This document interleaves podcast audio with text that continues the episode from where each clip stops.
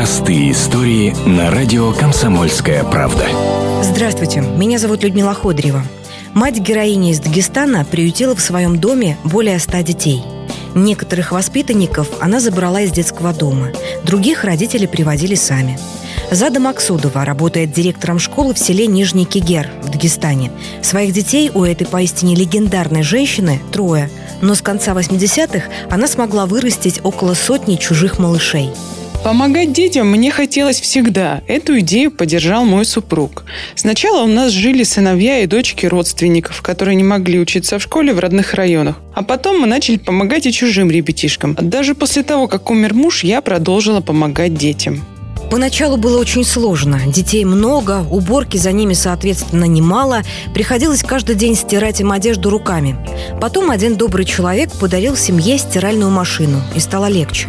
Теперь раз в пару лет Зада Максудова покупает столь необходимую ей технику в кредит. Дольше она просто не выдерживает. Меня часто спрашивают, сколько же детей прошло через меня. Когда я отвечаю, что больше сотни, не верят и смеются.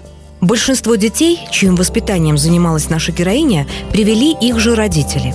Обычно они уезжали на заработки на пару лет, а малышей с собой взять не могли. Вот и приходилось оставлять их Заде Магомедовне – Некоторые дети задерживаются у меня на год или два. А вот есть брат с сестрой, которых я воспитывала в течение 11 лет.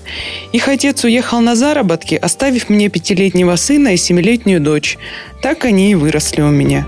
Зада Максудова посвятила всю свою жизнь помощи детям и останавливаться на достигнутом не собирается.